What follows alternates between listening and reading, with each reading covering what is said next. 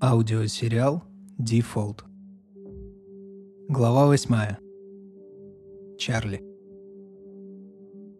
«Да, поскупились они на удобство, а, Чарли?» – спросил Тони, прогуливаясь по гостиничному номеру.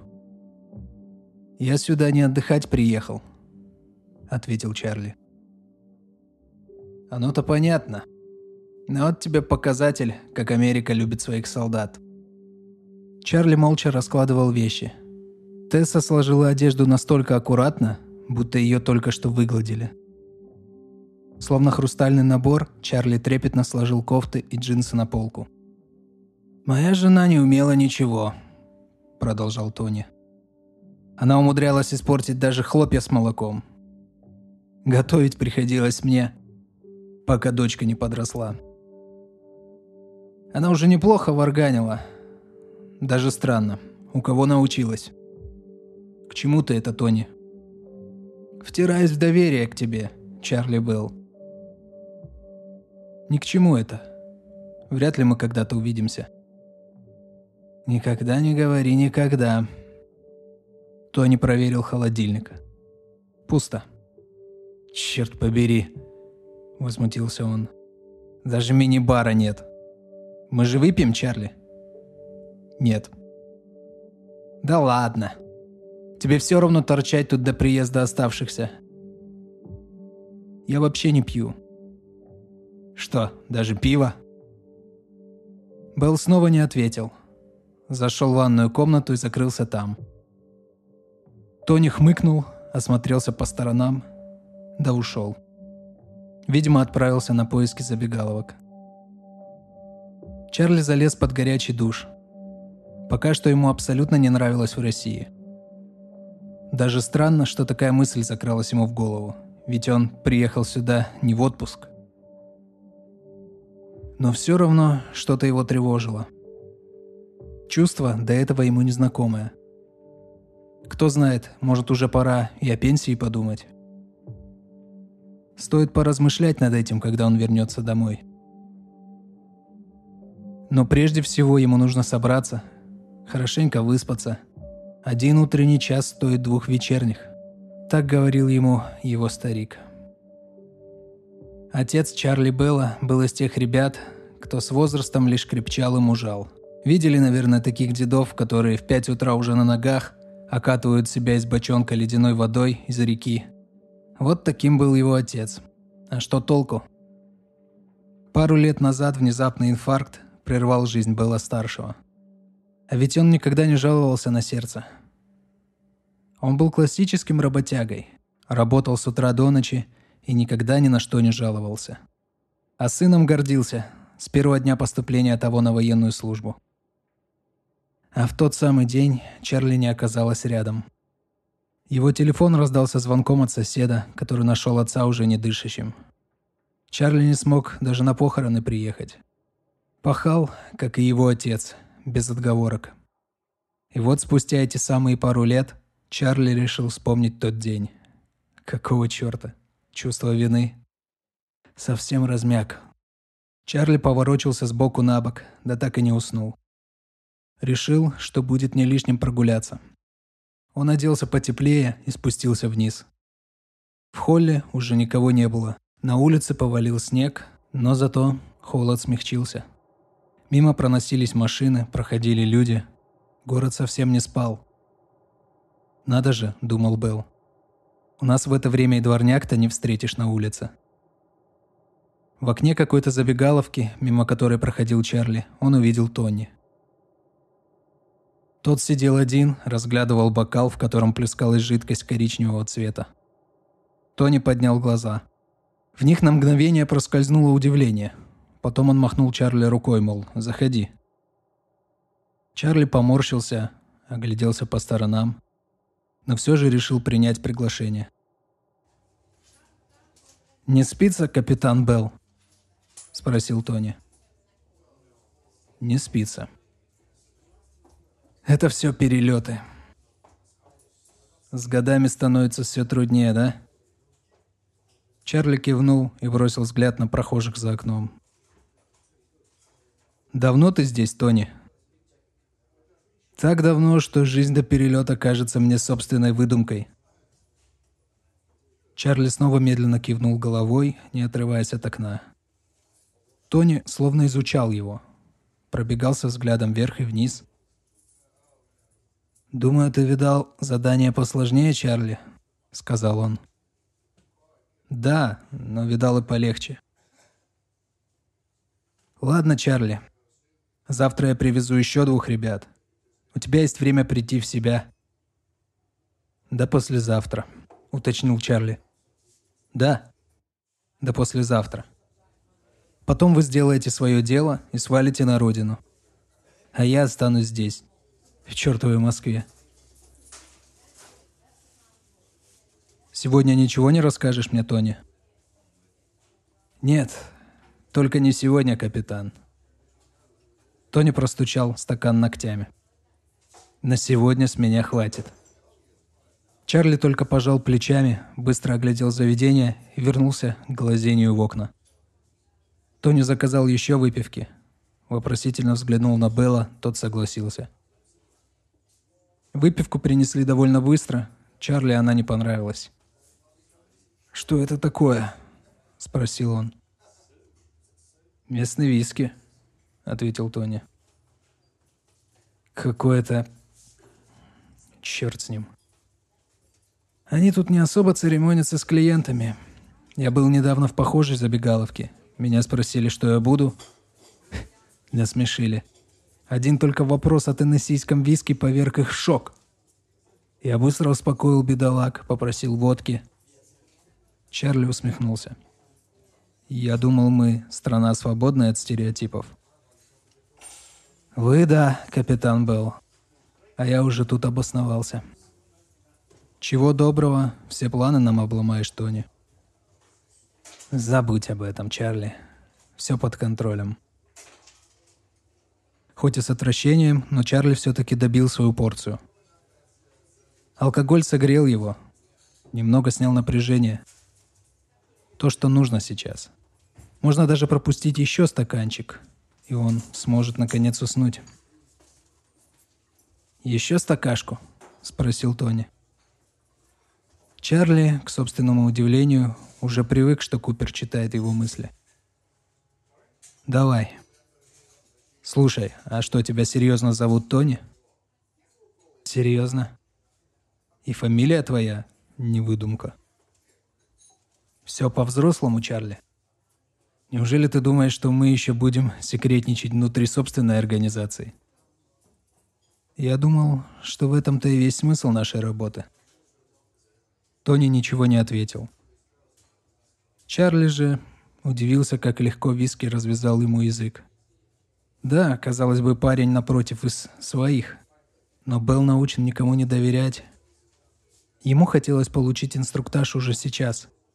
Понять, что делать, как делать, во сколько, и когда уже он сможет свалить отсюда к чертовой матери. Но надо было набраться терпения. Полегчало. — спросил Тони. «Да, немного». «Вот что. Вам надо выспаться, капитан Белл. А завтра и вовсе весь день в вашем распоряжении. Прогуляйтесь по Красной площади. Она будет видна вам из окна. Когда же еще доведется здесь побывать? Неужто тут не на что взглянуть, кроме Красной площади? Почему же? Еще как есть. Вот только я семейный человек. Да и ты, Чарли. Белл не улыбнулся. «Я никогда не умел шутить», — ответил Тони на немое молчание. «Попробуй уснуть», — сказал Чарли и полез в карман. «Не надо», — остановил его Тони. «Едва ли у тебя есть рубли, а кредитные карточки тут не особо приветствуют». «Вот как?» Ну что ж, спасибо, Тони. Сочтемся. Чарли вернулся в номер и завалился на кровать. Ну вот. Теперь совсем другое дело. Теперь получится уснуть. Дамир. Он ничего не сказал о Зерецковскому. Большую часть времени Дамир просто молчал, пока капитан ходил туда-сюда. Он кричал, потом переходил на шепот, угрожал и предлагал деньги. Пугал ужасами заключения и свободой. Затем выскочил за дверь и не вернулся. Неизвестность. Дамир уже привык мириться с ней. Однако прошло уже несколько дней, а капитан больше не объявлялся. Может, появились более интересные подозреваемые. Принесли кормежку. Что это? До сих пор для Дамира загадка. Однако еда уже не кажется такой ужасной, как до этого. Голод не оставляет другого выбора. Зазвонил телефон. Незнакомый номер. Дамир не стал отвечать. Как его угораздило влезть в эту историю? Уже в который раз вспоминается тот случай с доработкой наркотика. То, что у Дамира получилось поправить косяки, которые натворил предыдущий химик, просто чудо. Признаться, Дамир и сам до конца не понял, как у него это вышло. Но ведь к чему ломать то, что хорошо работает, так? И все же, даже сейчас, Хотя доза обезболивающих и снижена, ему снятся сны о тех временах, когда Дамиру приходилось испытывать новые доработки. Эти крики и стоны. С такими снами было еще легко справиться. Но один вергал Дамира в дикий ужас. Испытуемый Ди-63. Дамир мог поклясться, что у парня не было пульса после приема новой наработки. И все же он пришел в себя – абсолютно обезумевший, агрессивный, с пустым взглядом. И крики. Это были не крики боли. Казалось, что это просто звуки, которые издает хищник, но не человек. Безмозглые прихвостни Бориса Анатольевича все испортили. Ди-63 нужно было изучить, понять, что происходит в его организме. Но вместо этого они пустили ему пулю в лоб. И уже через несколько часов от тела избавились. Что показали бы исследования? Что происходит с теми, кто и сейчас сидит на этом наркотике? Что ты натворил, Дамир? Каша, или то, что было на нее похоже, уже сползла с ложки и остыла. Дамир сам не заметил, как надолго его отвлекли эти мысли. Его растормошил резкий звонок телефона. «Черт бы побрал вас!» Дамир снова не стал отвечать. Эта привычка была уже давно сформирована.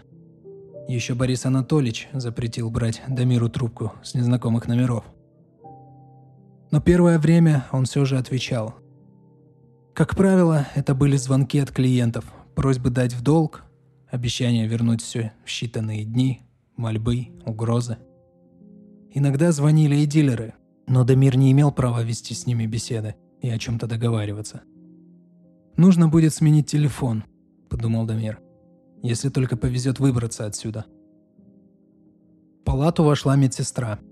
Она осмотрела Дамира, сделала какие-то записи. «Капельницы вам больше не нужны», – сказала она. «Хорошая новость», – ответил Дамир. «Есть новости еще лучше. Завтра вас выписывают». «Вот как?» «Рановато». «Хотите еще тут побыть?» Вам так у нас понравилось?» «У вас неплохо», — усмехнулся Дамир. «Но оставаться я, пожалуй, не хочу». И все же столь поспешное выселение из больницы насторожило Дамира. Хотя времени прошло и немало, ему казалось, что от таких ранений отходят намного дольше. Тем более Дамир был все еще слаб, плохо спал, а хоть какие-то признаки аппетита появились только сегодня – Снова звонок. Опять с того же номера. Что ж, видимо, придется поступиться правилами Бориса Анатольевича. Тем более, что старик уже давно мертв. «Да?» – ответил Дамир. «Дамик, здорово. Как дела, братан?» «Кто это?» – спросил Дамир, хотя на самом деле узнал старого знакомого. Просто не мог поверить. «Здрасте. Это Олег. Помнишь такого? Привет. Привет, Олег.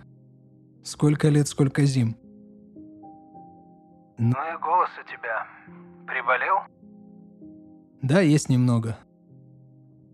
Наступила небольшая пауза, в которую Дамир больше прислушивался к своим чувствам, нежели голосу с той стороны. Он все пытался понять, как относится к Олегу после стольких лет. Дамик, вовремя. У меня есть дело к тебе. Сколько тебе нужно времени, чтобы прийти в себя? Дело? Это как с теми нигерийцами? Нет, брат. Не думал, что ты все еще будешь припоминать мне это. Да я шучу. Шучу, Олег. Послушай, ты действительно не вовремя. Но я думаю, что завтра у меня прояснятся ближайшие перспективы. Все там же? Да? Я никуда не уезжал. Хорошо, Дамик. Как только прояснишь все, дай мне знать. Я организую тебе билеты, хорошо? Билеты? Куда? Я сам не могу выехать из города. Так что буду благодарен, если выделишь для меня время. Я все оплачу, брат. Ладно, ладно. Давай дождемся завтра. Я могу тебе перезвонить на этот номер? Да. Договорились. Надо же. Он не слышал Олега очень давно. Хотя были короткие переписки в соцсетях. Но это все было пустое. Потом каждого засосало в рутину. Хотя можно ли назвать то, чем занимался Дамир рутиной? Утром его действительно выписали. Дамир только успел позавтракать, да сходить в туалет. Врач прописал лекарства, назначил время приема, сухо выразил надежду, что больше по такому поводу они не увидятся. И был таков. Все это казалось Дамиру странным. Куда пропал Зерецковский? Почему никому больше не интересно, что произошло в тот день? Неужели его вот так просто отпустят жить нормальной жизнью? Вещей у Дамира не было. Ему выдали обычную белую футболку взамен той, что была на Дамире в тот день. Да отстирали штаны с курткой. Никто его не провожал больше, не желал здоровья или удачи. На выходе из больницы Дамир стрельнул сигарету у одного из прохожих, хотя и не помнит, когда последний раз курил. Достал телефон, посмотрел на вчерашний вызов от Олега. Что-то останавливало его от звонка. С одной стороны, ему не хотелось покидать этот город, отправляться по первой просьбе в неизвестность. С другой стороны, тут его больше ничего не держало. Нужно было двигаться дальше. Дамир уже почти коснулся кнопки вызова, когда его окликнули. «Ну, вот ты и поправился, Дамир», этот голос он узнал. Зерецковский. Дамир поднял глаза. Капитан стоял возле машины, в которой сидело еще двое мужчин. Он широко неестественно улыбался. «Думаю, тебя смущали стены больницы, парень. Возможно, тебя расположит к разговору другая обстановка», проговорил Озерецковский и жестом пригласил Дамира сесть в машину. Сначала парню нужно поговорить с нами, Станислав Сергеевич. Раздался еще один голос. Только женский. Дамир повернулся. Теперь в обратную сторону. Еще одна тачка. Жаль, он не разбирался в брендах, но это точно была иномарка. В отличие от той, возле которой стоял капитан. Из машины вышла девушка. Высокая, мощная, Именно так бы ее описал сам Дамир. Эти мышцы, их было видно даже сквозь водолазку. И глаза. Именно эти глаза Дамир увидел последними в тот день.